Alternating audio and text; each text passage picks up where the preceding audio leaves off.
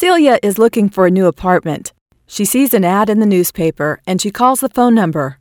Celia is not happy. She can't understand the manager and she doesn't know how to ask questions.